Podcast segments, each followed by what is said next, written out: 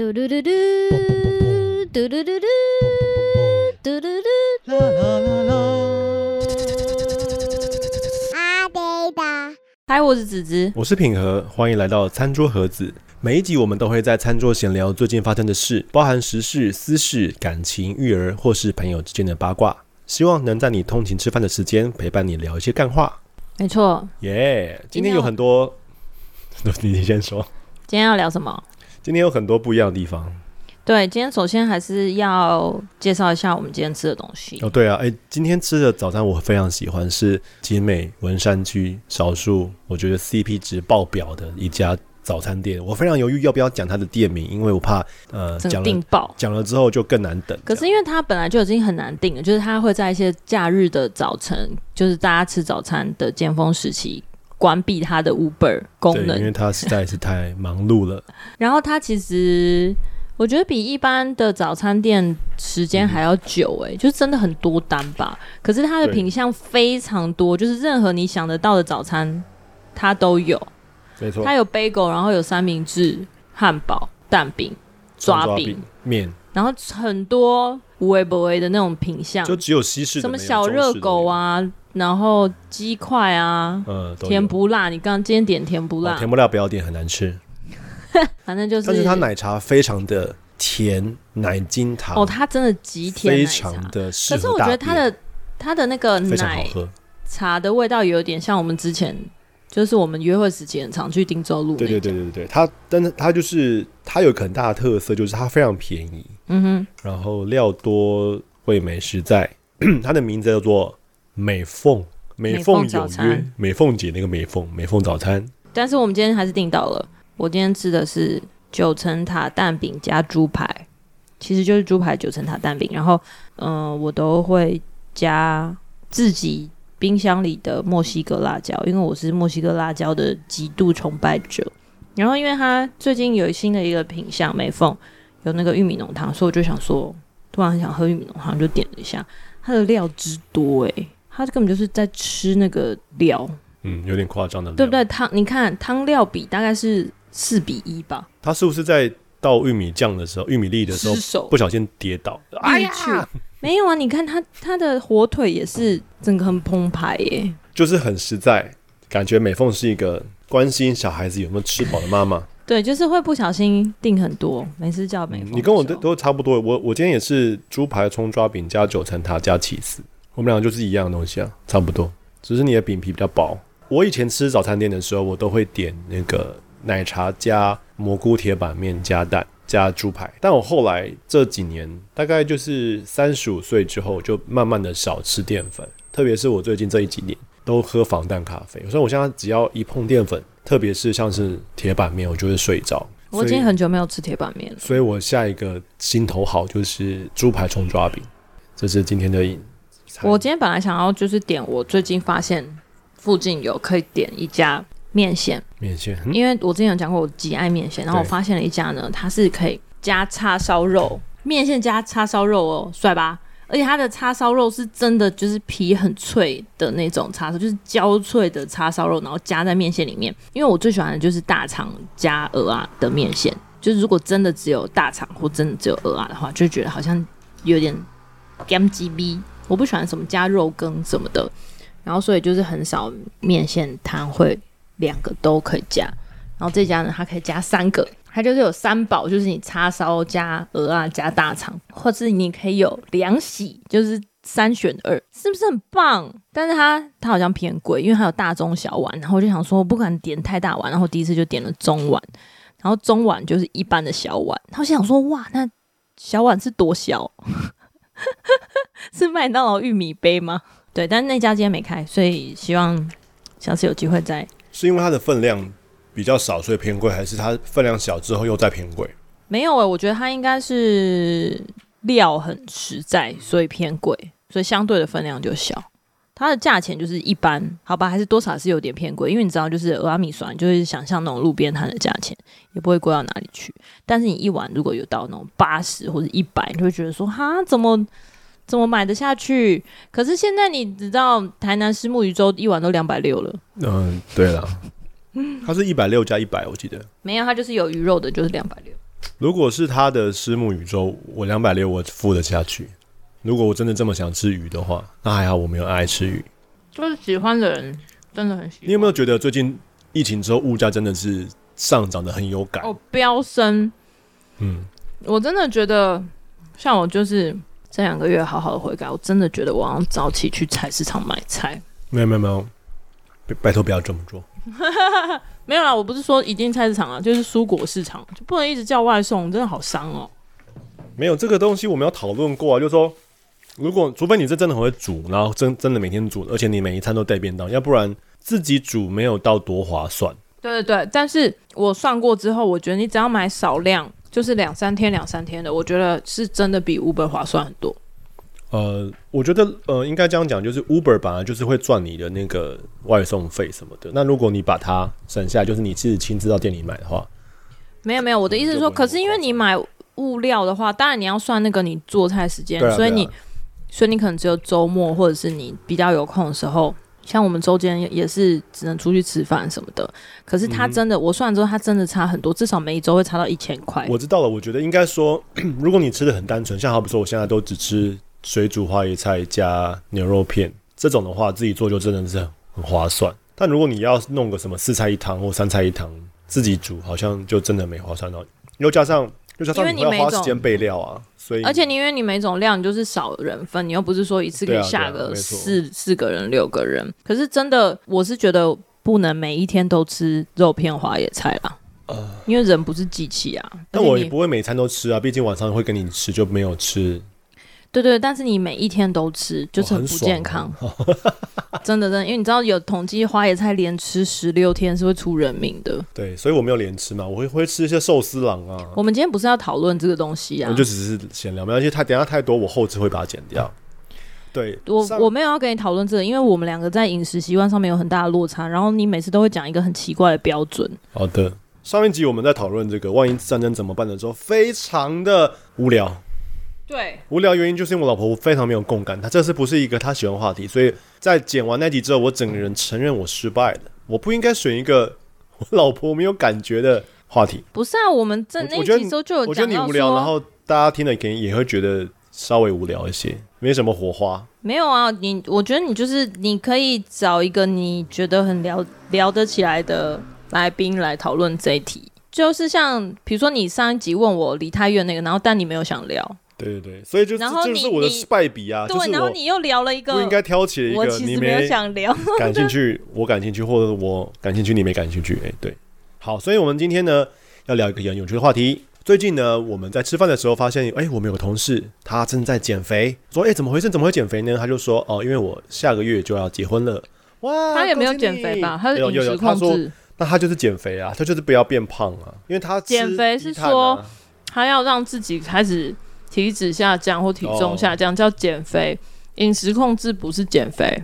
好的，总之就是我的只是想要带出他下个月就要结婚了，然后我们就在那个餐桌上面，我们就在那个餐桌上面就是聊了很多结婚的预备有什么样的心路历程。最想跟他讲的就是有关于结婚戒指的部分。好，那但是这个真的是一个很大的一个话题，所以今天我们想好好来聊这个我们两人成品盒子的婚礼。没有，因为我们的结婚，我们的婚礼从筹办到婚礼办完，真的是很多年前了，六年前嘛，六七年，快七年前了。因为那一段之前我们就是有在讲之前感情的时候，有稍微提到说那段真的是我人生非常极度低谷。我现在想不到有比他更低的时间。你这样子，大家会以为跟我结婚很低谷这样子。我说那一段时间，不是说你这个人，当然也是因为你这个人啦。所以我有一我有一个部分是几乎是失忆的。嗯可是因为我觉得还蛮值得分享，是因为我们结婚之后，身边有很多的人，只要有开始筹备婚礼啊，因为我们，嗯哼，我算是在在教会长，也不算在教会长大，就是我我大学我出社会之前就在教会，你的青春年华都在教会，对对对对，所以就是有一点像是说跟着这一群朋友长大的过程当中，所有身边的人结婚，我都有很大的几率，比如说帮帮忙做总招啊、重办啊。嗯哼主持啊之类，所以我们经历过非常多的婚礼，对，包含到我们自己结婚之后呢，你的经验值又在往上加了嘛，就是你不只会是有客观的角度，然后你还有主观的角度，我们就会大力的奉劝身边的人说什么东西可以做，什么东西不要做。这有点像是说，就像我确诊完之后会做一个 PDF 的懒人包一样，就是我很想要，我里面有一种。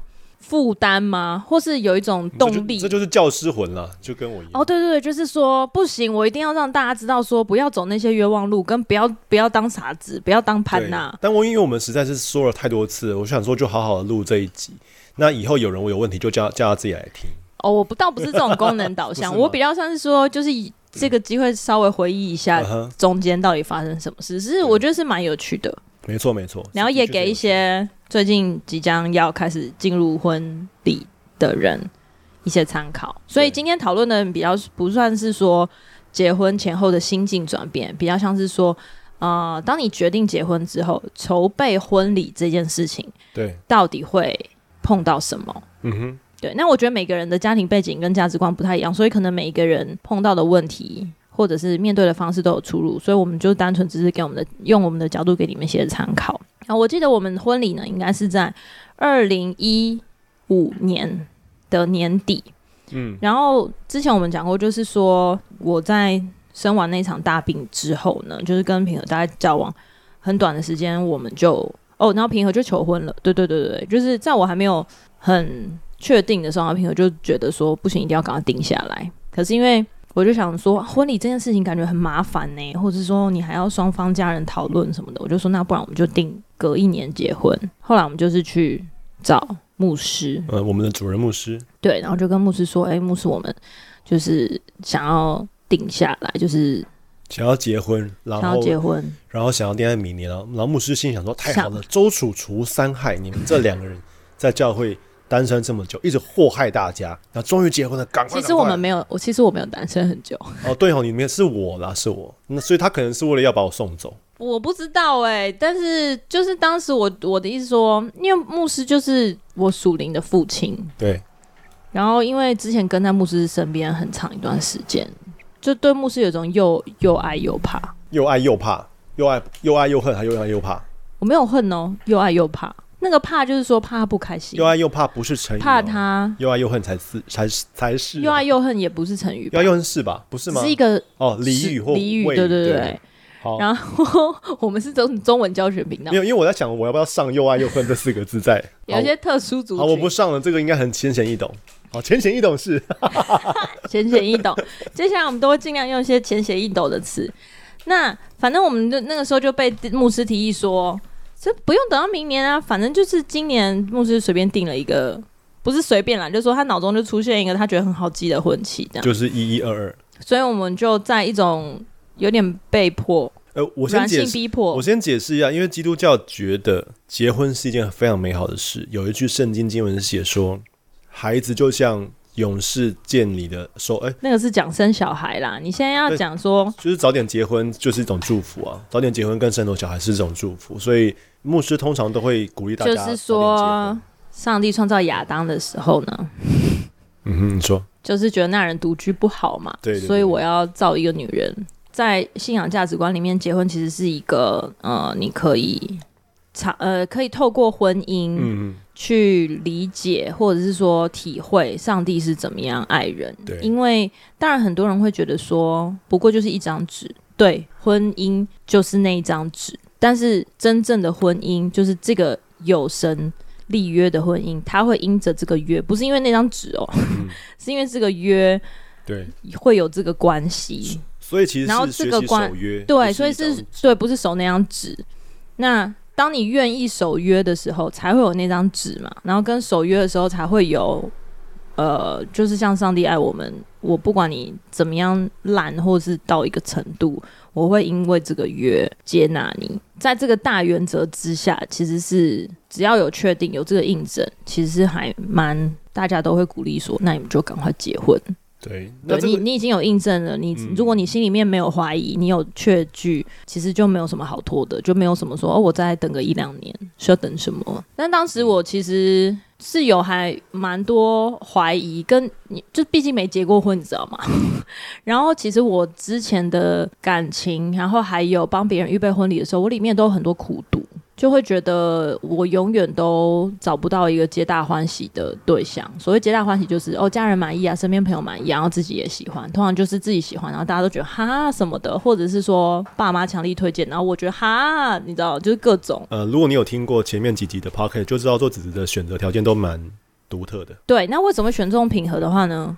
就是可以回去听那集，我忘记那集叫什么了。反正我们就是被订了婚期之后，我在。讨论结婚这件事情的时候，我就有非常坚定的方向跟意志，觉得说我不想要大家来我的婚礼。但我先解释一下，是因为我实在是。参与跟筹备过太多婚礼，包含我不认识的人的婚礼。你会基于某种朋友跟朋友的关系，还有基于某一些的人情压力，你必须要去帮助他。对，那我觉得婚礼真的是一件好事，很祝福他。可是真的是他妈的累，因为有一些教会就是人的聚集，所以在教会最多的就是结婚感恩礼拜，或者是追思感恩礼拜。我们先不要讲到说哦，因为聚集或者说你要参与这些，我觉得典礼都是非常好的。我觉得是在参与一个你不不是那么熟识，或者说不是真的跟他有关系的人，然后你因为某一些原因或是一些被被拜托，对，其实然后你要去帮他解决很多的问题，比起新人自己本身，你我真的碰到有些人态度，你真的是会想要。有些新人他可能刚来教育不久，他认识的人不多，或者是他们的。做人不太好，就是个性不好，所以我觉得你不要一直提到教会那边，因为我觉得很多的人，我觉得我觉得教会有个极大的恩典，就是大家都是肢体，所以只要你结婚，所有人都会来帮你。我们身边有很多就是不是基督徒的朋友，他们结婚的时候，你真的就是要花钱去麻烦别人，或者是说你真的很好的朋友，你拜托他，你还是要送他礼物什么的，这个就是考验你做人成不成功。然后我我讲的是说，在这些办婚礼里面，因为真的有一些就是。就是我真的不认识你，好，我们来帮忙，或者是说，哦，因为朋友的朋友想说，哦，那你找来主持一下。那通常你想想看，你去外面就是婚顾公司什么的，你主持人你也是要给他一个红包，或者说他会在你的这整个 package 里面的一个预算。嗯。可是当这种被拜托朋友的朋友啊，毕竟大家没结过婚，或是他真的没有花时间去理解行情或什么的。真的有些人就是什么都不会给你回回礼，那你要想哦，就说我第一个我跟你、就是没什么见识的人，我不知道，我觉得这已经不是见识的问题，我觉得这个是他可能人品的问题耶，他真的是无心，他就是没有见识啊。可是你想想看，身为一个主持人或者身为一个总招，他要花时间跟你们开会，理解你们双方的背景，他要背下你们双方的父母的。长相跟他们沟通，跟他们来的时候要招呼他们，要挨沙子，介绍伴郎伴娘，要主持这个，嗯、就是他整个四个秀，是个 event 来的，没错。然后他不是只有那天晚上站上台，他不能吃饭。对。他之前花的那些心力，你要去看一下吗？我要我要去看一下。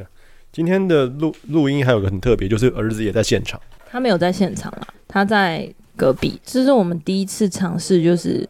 跟小孩一起在同一个时间之内录音，因为之前我们就是录音的时候都是透过，就是用白天可能我们在家上班，中午休息的空档，或者是假日阿公阿妈带他出去玩的时候。然后今天是我们第一次尝试，就是我们他在里面看电视。对，以前都是要录影的时候，就是把它绑起来，然后麻醉针把它敲晕、打晕。好，我们讲回来，我刚刚讲到哪里？很多麻烦别人，但是却不知道回礼，甚至说我可以理解他现在实在太忙，事情太多了，对，所以他根本不记得。他没有回礼，或是他没有送你礼物，或是他没有给你任何的报酬。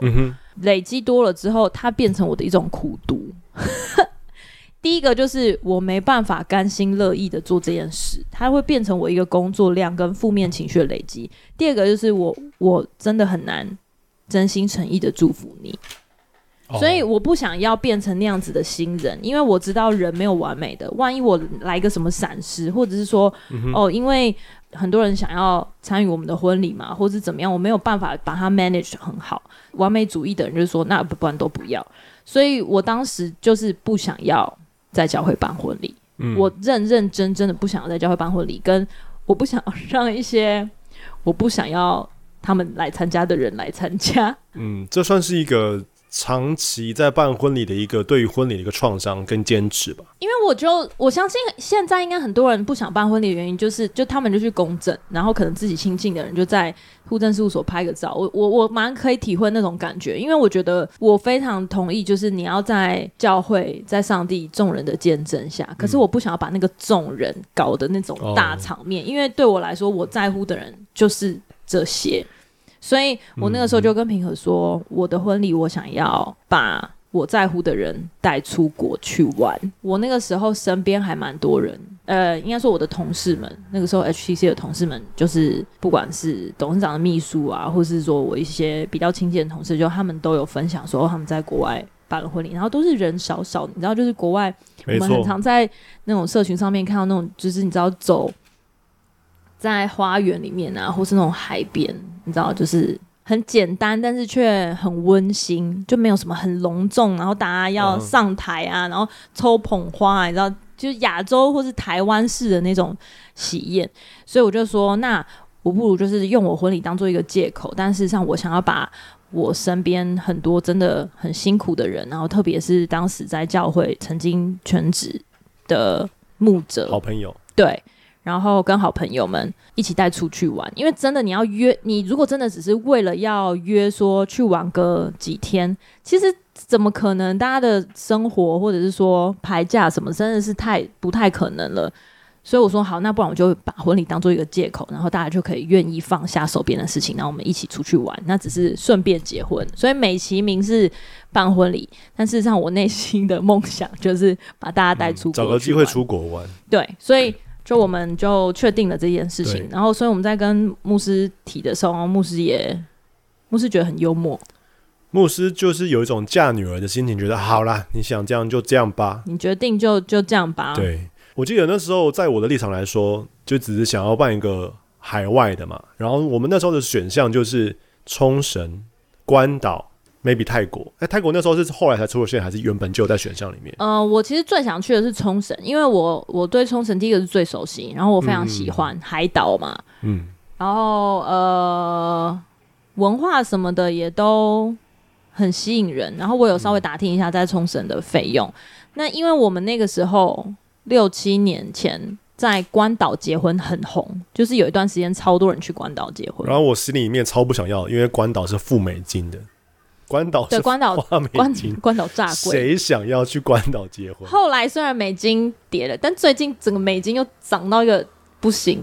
对，对，所以就是在那个时候那阵子关岛很还蛮红，可是因为我对关岛完全没去过，然后我们就在评估的时候啊，就我们的好朋友吗？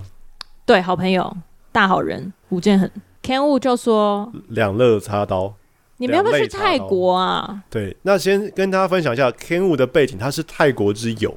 他是国泰国国家认证的泰国之友，Friend of Thailand。泰国有颁发奖状还是奖杯给他，就是说感谢他成为泰国。意思就是说，我记得他那时候是因为那个海啸，大海啸之后，海啸的时候泰国要重建。对，好像是在那个时候，本来我们小时候普吉岛是非常非常红的一个旅游胜地，就是它全球的旅游量极高，就是大家只要不管是亚洲或者是。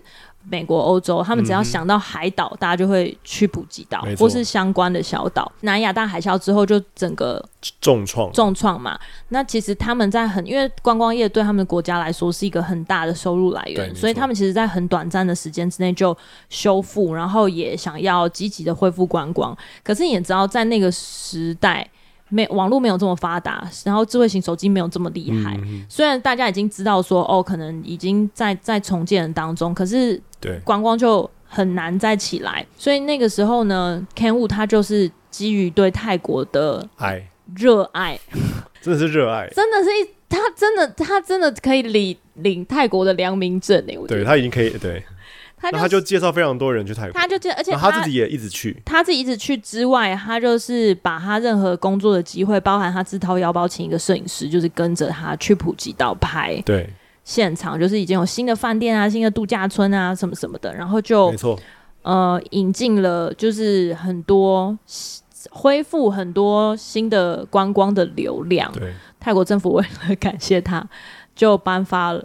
金鹰还金鸟之类的，有一个我不知道，我有点忘记了。金鸟吧？你觉得一个，反正就是一个奖，就是国家认证的泰国之友。所以，哎、欸，他是不是可以享有很多？我我不知道，他比如说他住进泰国的时候，他应该是。走那种快速通关，我我我不知道，在这个婚礼之前，我就有跟他去过一次泰国，我不知道你有没有印象。有有有，我在婚礼之前也有跟他去过一次泰国。机会，他真的他真的很早，就是他都可以订到那些非常棒的饭店中最棒的房间。所以，我们这一次的婚礼，他就说他会帮我们瞧到一个一个海景的一个在在他那个饭店是建在悬崖上面的饭店，叫 Royal Cliff 饭店。我跟 Ken Wu 讲，就是我想要把这些重要的人带去泰国的，借婚礼之名行玩乐之实的时候，Ken Wu 就非常怎么讲？他被点燃了这个热情，带团的热情。哎、欸，你知道在我们婚礼之后啊，他又带了几团，两团都是一百多人。你说教会团吗？对对对，是不是？我、哦、是是他带的吗？天，是他带团的、啊。然后他就教会团是因为我们带着牧师去泰国，然后他觉得哎、欸、真的不错，于是他就决定说，对，后来还是都全教会的同工都一起去去旅去放松。对，等一下我们再讲这个，我觉得这个等一下我们再讲后续的效应。我觉得最主要就是说，当我们决定这件事情的时候，我们就马上同步，然后开始找。嗯、最主要是 Ken Wu 帮我们很大的忙啦，然后跟当时就是在泰国街头的达沙纳，对一个大山也。是我们的的贵人，人啊、对，算是我们的恩人。然后，但其实就是在一边筹备这个海外婚礼的时候，其实还是有很多行政，就是你婚礼的事情，就是比如说包含第一个就是要跟父母讲嘛，对不对？跟牧师讨论好婚期了之后呢，嗯、最主要就是要让呃双方父母知道。所以你爸妈其实还蛮 OK 的，对不对？爸妈就是一个我。就是我妈溺爱儿子，然后我爸怕我妈，所以我说什么他们都 OK。那我还记得那个时候，我自己就是有先跟我爸妈讲说，哎、欸，我们应该就是会会有一个预定的时间要结婚。我我我有点忘记，我那个时候好像是说你会先跟我爸妈讲，还是谁给我们建议是说男方一定要先主动跟女方的爸妈请示？没有没有，我记得是因为我们太好好到我要请示之前，你你爸妈就先问我了。哦，是哦，嗯。然后你就回答。然后在那一天，就是好像是我们，我跟你们全家去一个地方吃饭之类的。然后就是在休息的时候，那你就讲了。而且你那个时候讲之前呢，你有一个朋友跟你讲说，都先决定好再跟父母讲，省得麻烦。我不知道你们记得。应该是说，他们建议我们是说，你先安排好，然后就问请示父母的意思，说这样子可以吗？嗯、这样子，或者是有没有什么特别的想法？嗯、那如果你是还没有想法，就先跟他们讨论的话，父母就会在这个过程当中不断的想法，对对对，把他们的的这个期待都一直不断的掌控，然后渐渐的就会你就会失去自我。对，所以我们就有点像说，我们决定了国外婚礼，然后安排。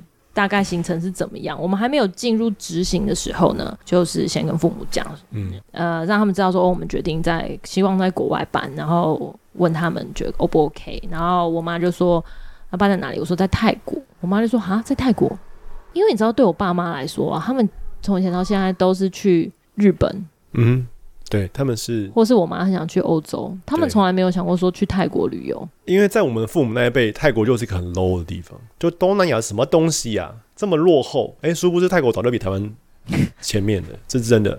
他们就是我的父母还蛮错愕的，但是他们也没有说不，他们就是有一种被动的接受，就说哦好啊，那你们既然已经决定了，那就。照你们说的吧。而且其实我在这之前我知道说，通常双方父母在讨论结婚的时候，一定有某一方可能会蛮在意一些礼俗啊，好比说大聘小聘要怎么算啊，聘金要多少啊，那要要不要有很多的那种稳定的那些仪式跟稳定的那些有的没的。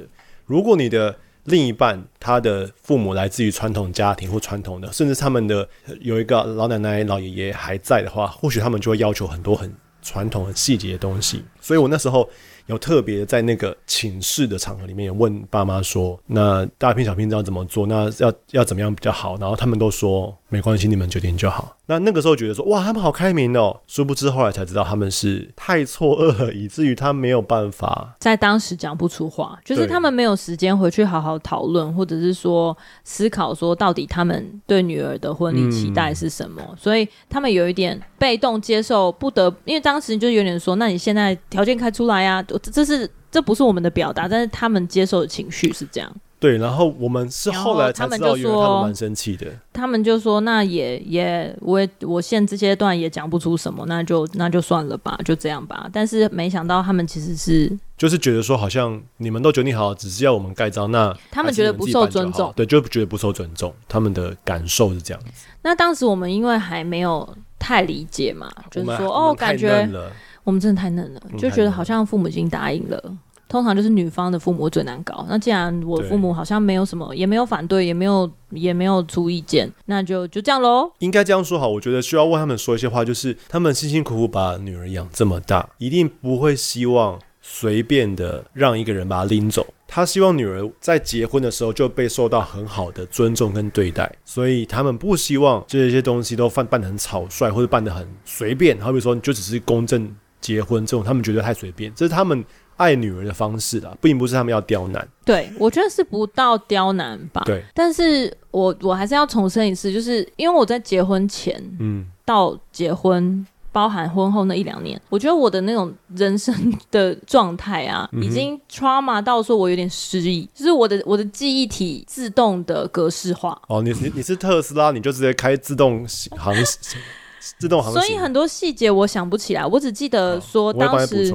反正我们就是第一个就是开始拍婚纱，对、嗯，然后拍婚纱，因为我们就决定说自己弄嘛。嗯、那个时候你好像就说你想要做成像成品有一些 brochure 的，呃、就做成 brochure 的样子。我那时候就是因为我是一个摄影师嘛，然后我很想要把自己婚纱弄得很文青，然后弄得像一本杂志，所以我的初衷就是制作成一本小杂志。那所以我后来就买了很多那个，我那时候很喜欢看那个那个 Big 大志，嗯。他们有很多很漂亮的，用那个魔造纸的印刷，然后他们的版型都很好看，就是要透过街友卖的那个。对对对，然后于是我就买了很多期去研究它的版型，把我喜欢的版型都拍下来。那接着就把我们两个人讨论非常久的婚纱的内容，我还记得那个，反正就是以大大致的展的版型去做，然后做了一个 reference。然后我印象非常深刻，那时候我们两个人就是为了要讨论婚纱这件事情，就做了一个共同的一个 Pinterest 的一个 board，然后我就拼了很多我觉得不错的，然后全部。被我老婆打枪，全部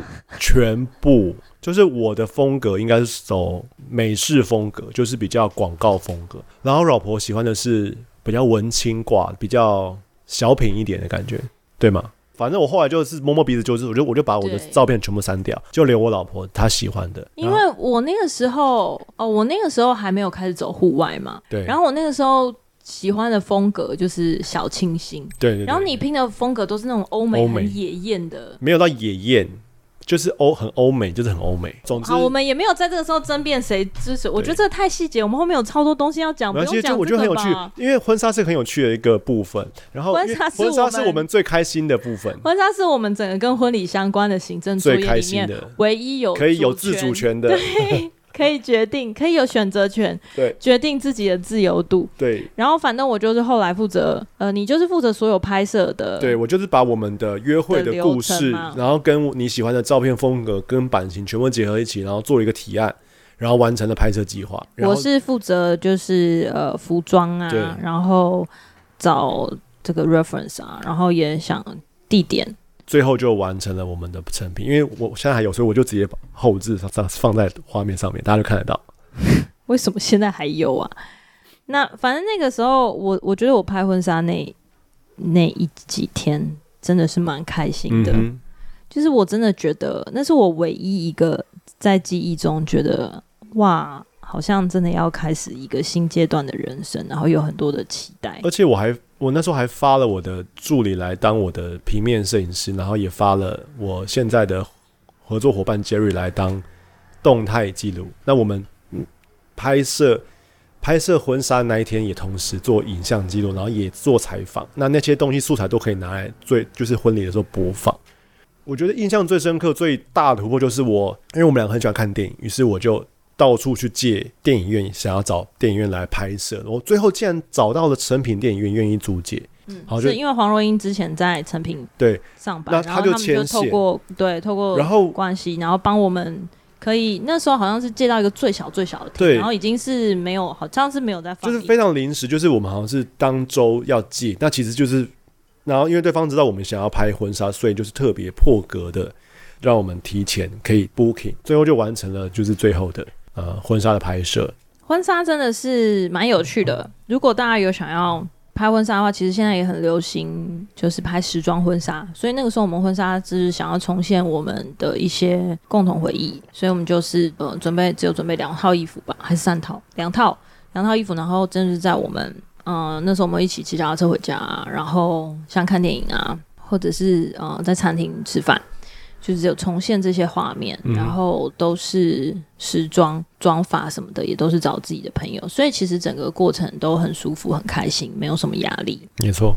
殊不知拍完婚纱之后就是噩梦的开始。对，因为结婚除了婚纱，还有很多很多要做。婚纱其实之所以称为婚纱，就是它你结婚当天要穿的礼服，应该是所有女生对于婚礼当中最最最最最大的一个。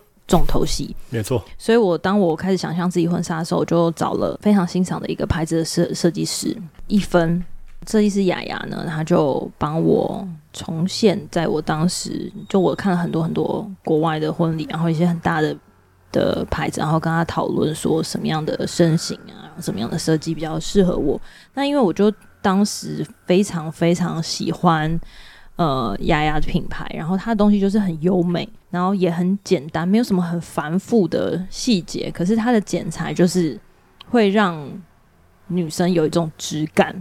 那我就很希望我的婚纱是时装，然后走这种有质感的路线，而不是那种华丽、对铺张传统的婚纱。嗯哼。然后殊不知呢，我在。婚纱要版型打好，然后要做细节修改的时候，通常他都会请你再去试穿一次，因为不确定你胖瘦嘛。接近婚期的时候，都会让你再去试穿，然后去做一些细微的调整。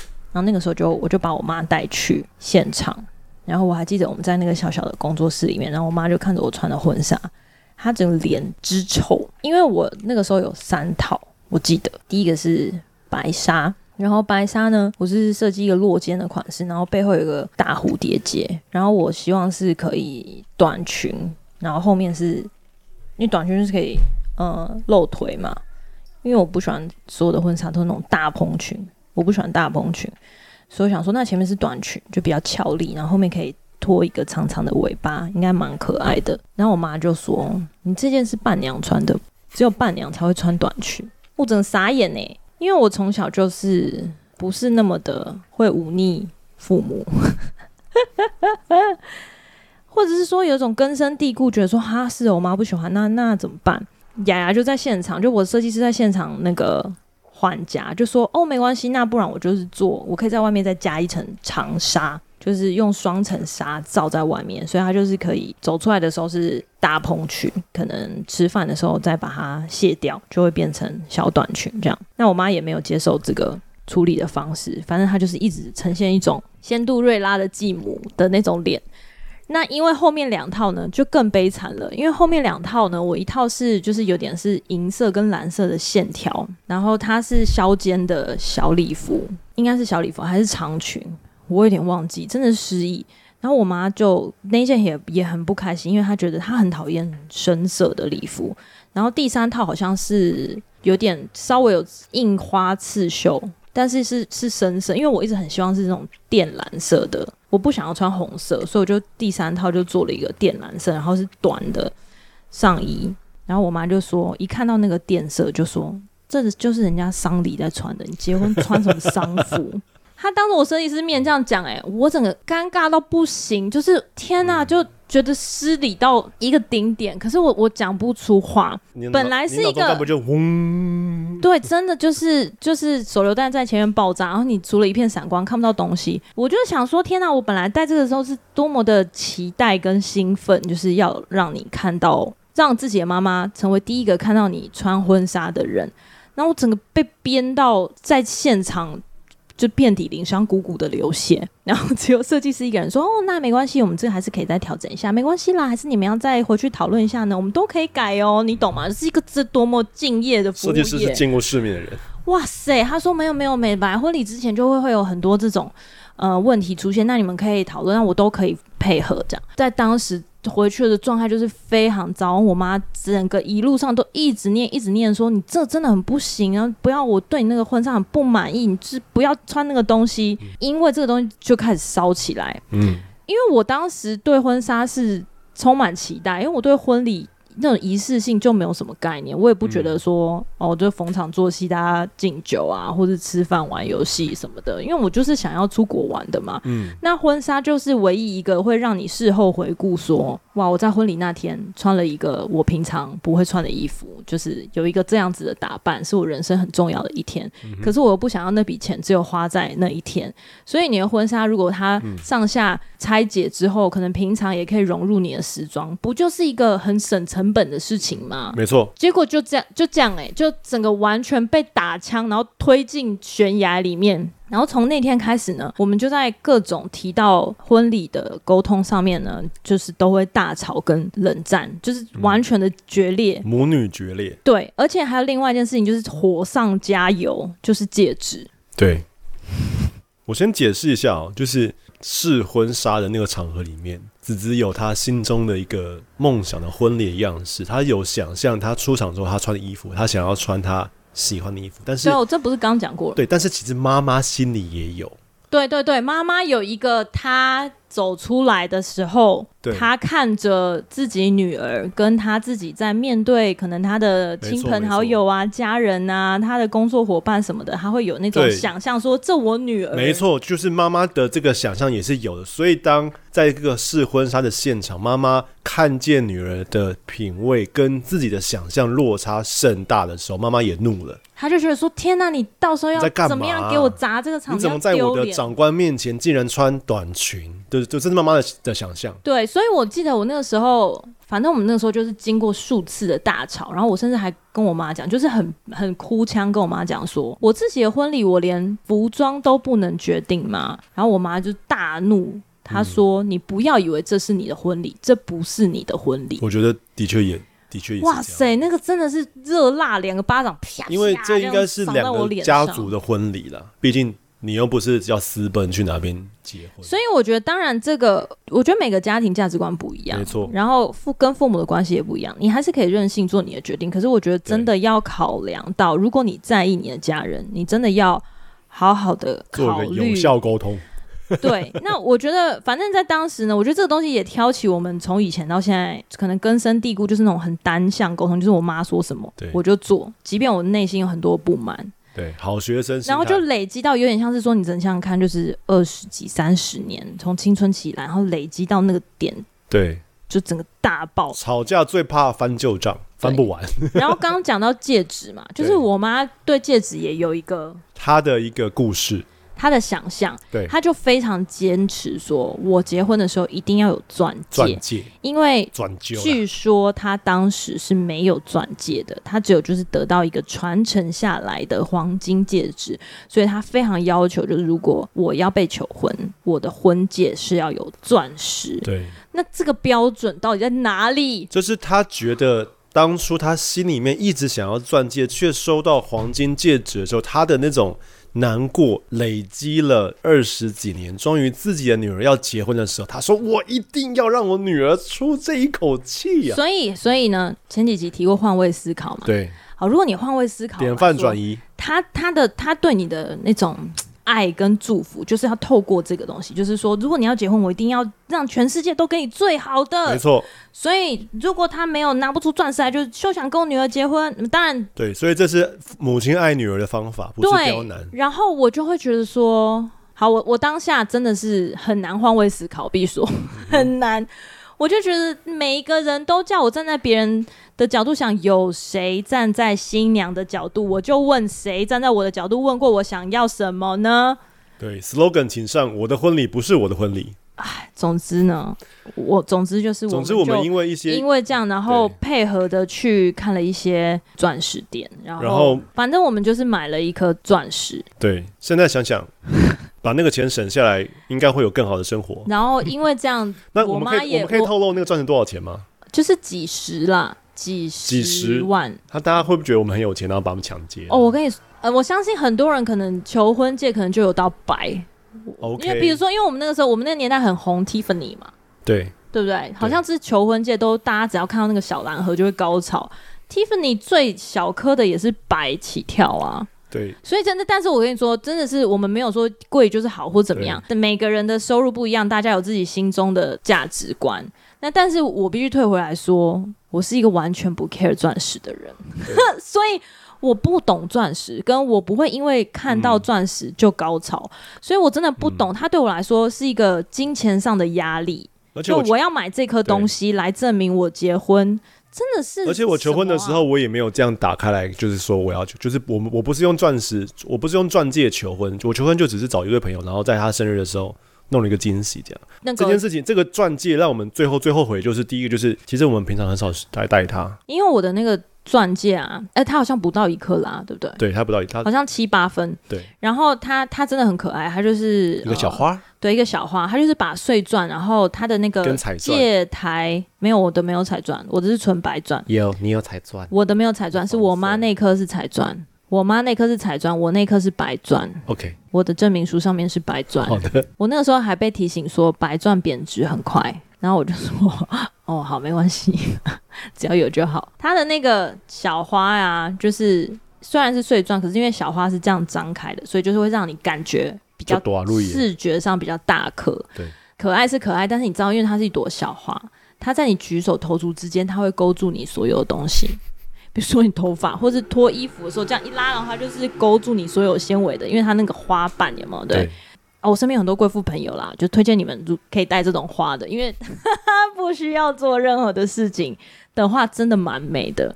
可是如果你是、比较大辣辣的人啊，或者是说你可能在工作上面，对对对，或者是会有一些，他真的会很让你做任何的家务或是工作上面很不便，然后他很容易。回到东西，嗯，那很多人不戴婚戒的原因是因为怕它掉或很很紧张，就是比如说洗个手就滑掉啊什么的。嗯，我我是没有这种困扰啦，因为就算它没有滑掉，我也不会随身带着，除非你真的选一个跟你日常生活穿搭很相符的婚戒。嗯，其实婚戒都是都是小小的，就是为了要穿搭。嗯，那我们当时我觉得真的就是好像在这个突如其来的要求之下，我真的没有想太多，然后也没有就真的只是在那个很紧迫的时间压力里面选了一颗我觉得比较好看的。但是我们后来听到我们的朋友他们在结婚的时候买了一个假的一克拉戒钻戒，我们整个非常后悔认识他们。应该早点听到这个消息，我们就买了。因为后来我们帮另外一个好朋友筹备婚礼的时候，我们就问他说：“哎、欸，那你钻石怎么怎么搞定？”他说：“哦，我们去后火车站买了一个超大颗，很真，然后他还可以自己选戒台，然后双方父母都超满意的。”哇塞，我真的高招啊！真的是瞬间相见恨晚，真的是是相见恨晚。怎么会？奉劝各位，就是就这样做就对了。如果父母想要大钻戒，就给他大钻戒啊。对。就是说，把钱省下来，可以多买。我觉得如果你要买，你要孝敬父母，你就是买一颗真的送给他，就是好好做孝敬。会这样做啊？会啊，会啊，很多人就是你有财力的话，你就是那应该买黄金戒指，让他们可以保值吧。就是有一些父母喜欢黄金，有些父母喜欢钻石。我觉得你有能力就送给他们。可是如果是为了他们期待要买一颗你自己佩戴，我真的真的觉得没有必要把那些钱省下来之后出去玩。哎，真的是真的是几十万，我可以去泰国多少次？真的是这样来回来回来回一直飞耶，对，没错。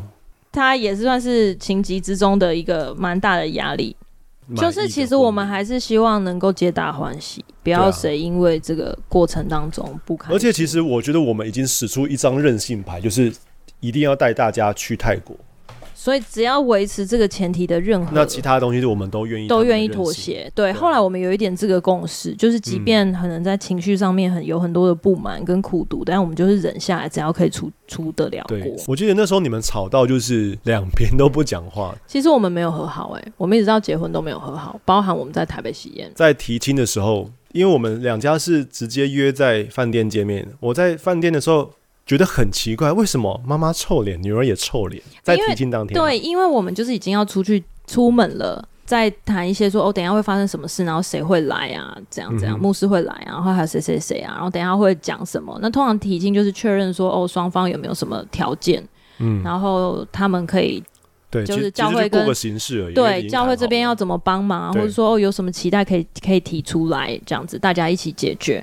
然后我们就在讨论说，等一下会讲什么的时候，我妈就突然间冒出一句说：“我告诉你哦，我可是还没有答应这门婚事。”就是在家里头都讲了，就还没就是还没出门的时候，然后我整个晴天霹雳，我心想说：“你现在是在出哪一招？”对，就是那我们前面就是在所有安排讨论婚礼跟这些到底是为了什么？就是你到底是哪里不满意？你各种不满意到你现在还没有答应，或你那那就没有答应嘛？那你你在我要出门之前，你你丢这句是想要我回答什么呢？真的是绝望到说，我就说好，没关系，你就不要答应，你就说不要答应，我们就不要结，你就讲出来说我不答应，那我们就算了，不要结，这样可以吗？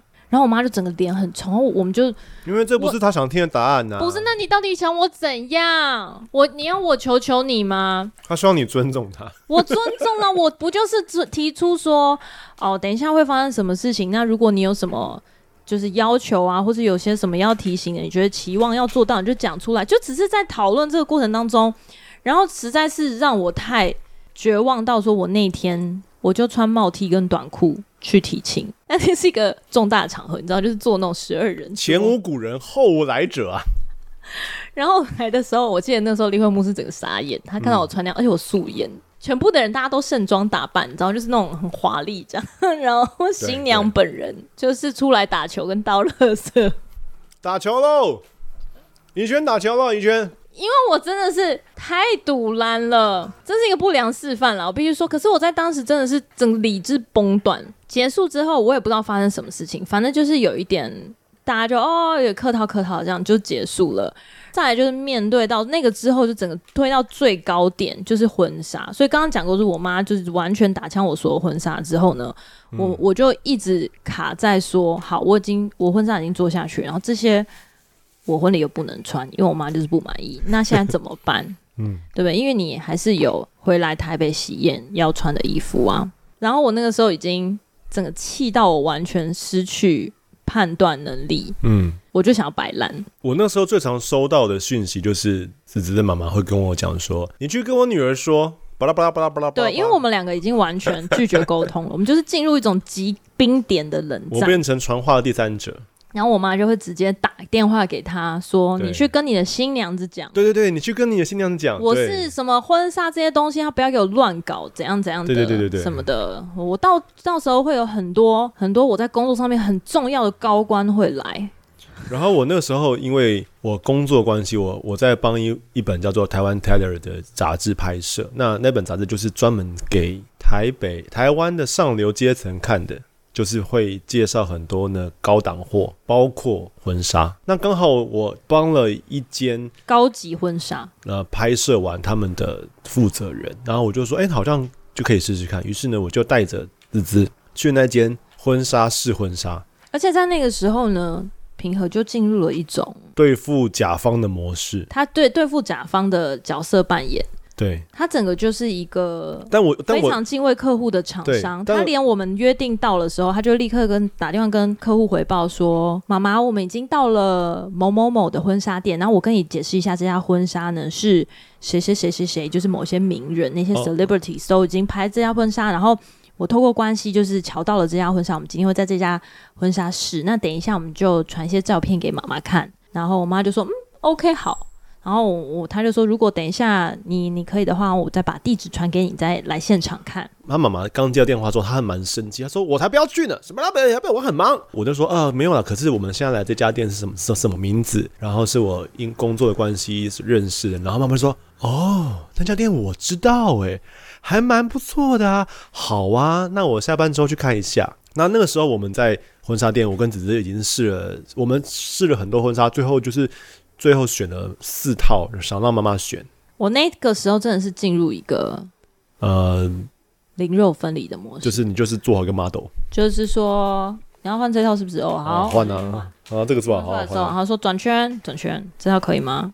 哦不行，是嗯那什么颜色不太好，再换一套 OK。然后换出来的时候，那这套可以吗？这样，我说你要选几套？嗯，选两套吧。你选个三套吧，你这样多带一套去，让什么什么还可以？你可以这一套带去泰国啊，另外两套留台北穿啊。哦，好啊。好，我印象非常深刻。那一天呢，我们选了一件白纱，然后三件晚礼服。没有，我们白纱是在另外一件。我知道，我知道，我全还没讲完。我一看。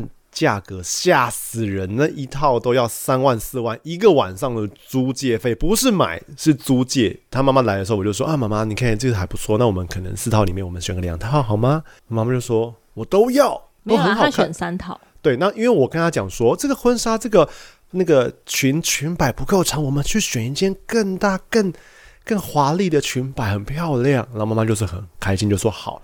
然后殊不知，就是我们找到那件白色婚纱很便宜，然后但是他很对，因为我真的有点受不了那家的婚纱。我虽然我在当时就是灵肉分离的状态，就答应了一些我不知道我穿什么东西的东西，对。但是因为那些都好像是一些你知道，就是达官显贵或是名媛去现场定制，然后因为名媛穿了那一次之后，他们人生不会再穿第二次，所以他们就会。